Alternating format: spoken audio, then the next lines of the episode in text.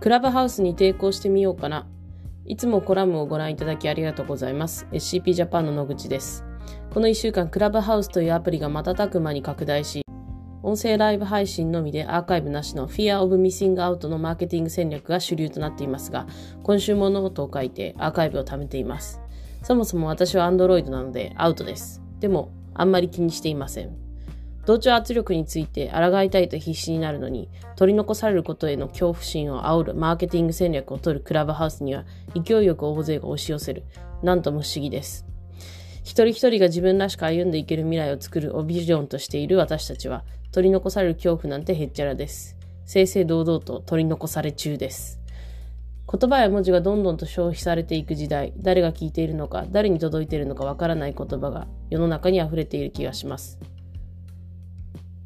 そんな私たちも毎週ノートを配信し、言葉を消費しています。大切なものが何なのか見極める目と考える頭を持っていたいです。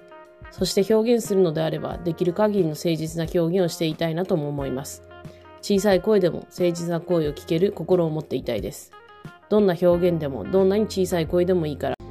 一人一人が思いや気持ちを伝え、その声に心を傾け、身近なところで誰もが誰も排除しない場を作り続けることが共生社会を作ることにつながると信じて活動しています。